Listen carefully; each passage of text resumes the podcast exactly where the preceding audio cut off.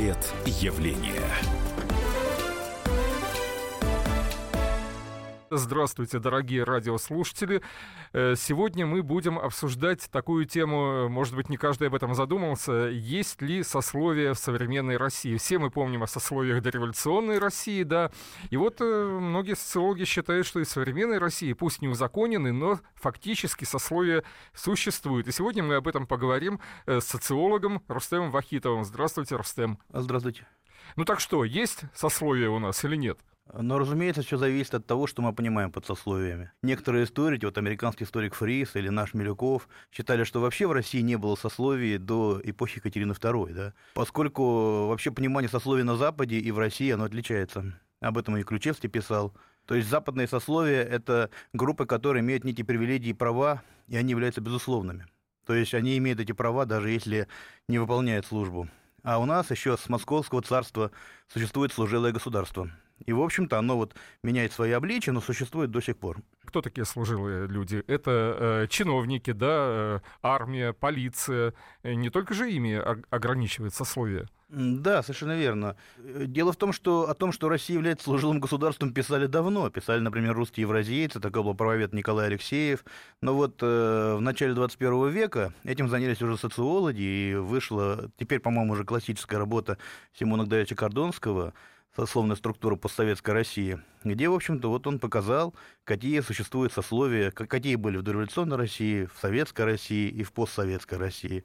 То есть речь о том, что у нас государство всегда, вне зависимости от того, как называется наш режим, какая у него идеология, и вообще э, признает ли он официально сословность, называет ли это сословиями или не называет, но у нас всегда, так сказать, существовали какие-то а. служебные группы. Государство создает служебные группы для выполнения определенных целей. Ну, например, э, Петровское дворянство или сталинская номенклатура, да.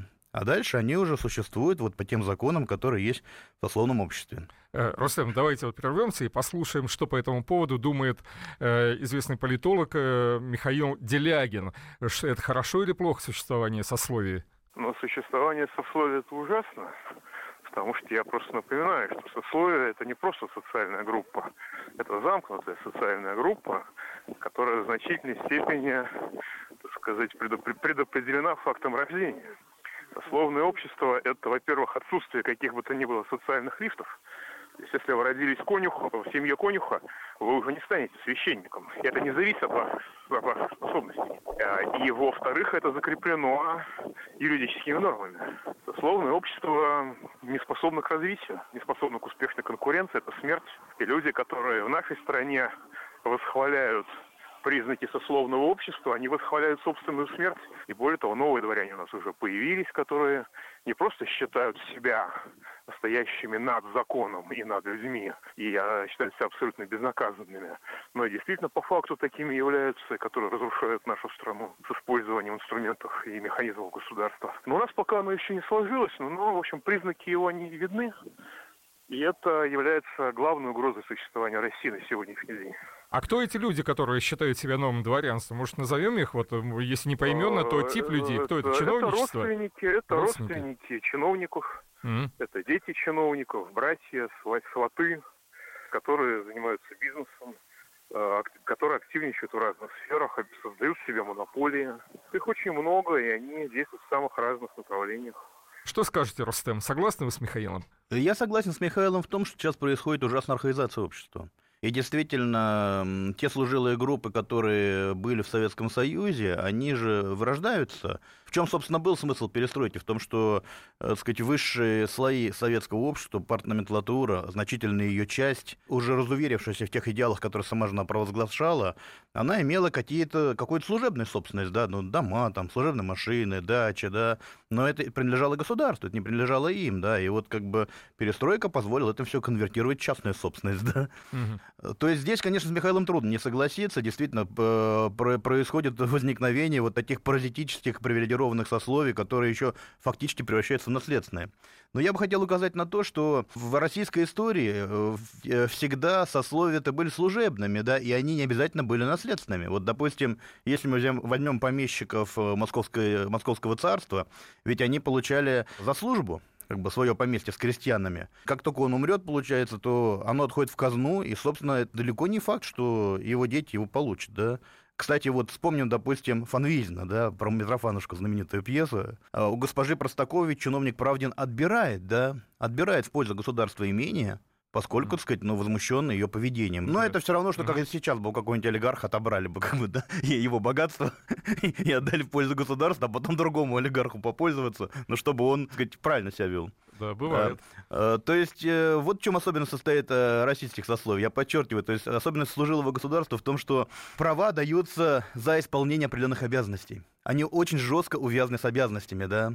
А вот э, западная система э, сословности, об этом пишет же в своем учебнике о сословиях э, Ключевский, да, западная система, на первое место стоит право. Для Запада больше свойственна именно классовая структура, то есть вот такая дифференциация общества именно по экономическому признаку. То есть вот мы, мы, как правило, ищем там средний класс, высший класс, они формируются в западном обществе по какому принципу? По принципу потребления, то есть люди на рынке продают там свои услуги, свою рабочую силу или там капитал свой приносят на рынок, да, и получают какой-то доход. И вот в зависимости от того, какой у них доход, это или высший класс, или средний класс, или низший класс, да, так класс формируется. А как формируется сословие? За счет того, что государство раздает им какие-то ресурсы, да.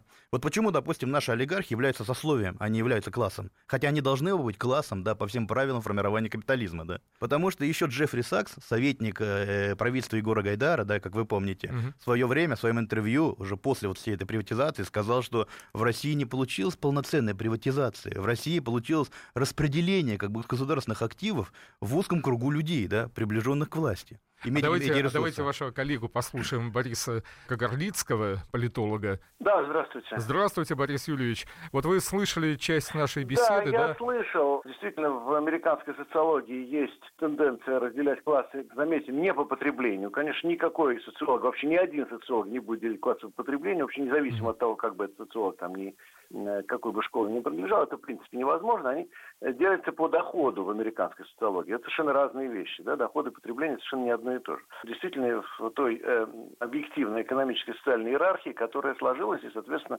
поэтому, естественно, э, обладатели частной собственности на э, средства производства находятся на другом месте, так сказать, социально, чем основная масса населения то есть те, кто продает свою рабочую силу. Да, Борис Ильич, ну вот ближе к современной России. Вот а как что, вот да, это, извините да. меня, что, как, что может быть ближе к современной России? Вот вы работаете по найму или вы собственник радиостанции? Безусловно, по найму. Вот ваше классовое место и определилось, вы наемный работник. Вот. А что касается всей этой истории с сословием, понимаете, в чем дело? Олигархи, конечно, это социальная категория, конечно, это классовая категория, причем однозначно, тут вообще без вариантов. Потому что что значит распределили собственность? Ну, понимаете, вообще во время любой буржуазной революции, например, тоже собственность э, государственную в том числе, или сказать, там, предыдущую от аристократов, или просто даже другой части буржуазии, которая была побеждена, ее тоже перераспределяли между победителями. Это нормально, это и есть характеристика капитализма. При капитализме якобы все только по рынку делается, но это для людей, которые читают научную фантастику. В реальности э, государство, естественно, играет очень большую роль при капитализме, причем не только в последнее время, но и на протяжении практически всей его истории. В то же самое время можно сказать, что, допустим, олигархия, ну, в Америке очень много пишут про американскую олигархию. Она э, очень характерна, тоже похожа на нашу. Вот, сказать, финансовая олигархия в Западной Европе очень похожа. Это все очень похожие структуры, которые естественным образом возникают из рынка. Борис Ильич, и а... даже если бы они не возникли в России ускоренным образом, что произошло в России? В России все эти структуры э, просто создали, так сказать, ускоренным образом. Вот все то, что на Западе формировалось там за сто лет, а у нас э, Чубайсы компания примерно ту же самую структуру соорудили за там, 10 лет. Ну вот, собственно, в чем разница, поэтому мы так возмущаемся. Ну, естественно, соорудили так, что все пороки, все пороки, все негативные стороны все наиболее отвратительные черты этой системы, они были максимизированы так, что, что называется, мало не показалось. Вот о чем речь. Но мы видим только два сословия, получается, грубо говоря, да, сословия богатых, которые ближе к, день, э, к да нет никаких сословий, нет никаких сословий. А, сословий вообще нет, Ну, конечно, знаете, да? сословия, mm. это считать отдельно в обществе. Сословия строго регламентированы, переходы сословия в сословие строго регламентированы. Они прописаны в законодательстве государственном, они неотделимы от государства. Причем в государстве все это должно быть записано именно на бумаге, в законе. Понятно. Спасибо. У нас был Борис Юрьевич Кагарлицкий, который считает, что неравенство социальное в обществе есть, а вот сословий нет. Что ну, скажете? Честных сословных обществ нигде нет. Э, собственно, это же идеальная модель, сословное и классовое общество. Да? Другое дело, что в реальности, почему происходит все так да. плохо, да, то вот. есть они минимизируют обязанности и максимализируют права, да, как правило, у нас. Ну, не вот в этом, нас, да, думаю. вот в этом и огромная проблема, тема неисчерпаема. Спасибо. В эфире радио «Комсомольской правды» был наш гость Рустем Вахитов и я, э, корреспондент отдела экономики Владимир Перекрест. Портрет явления.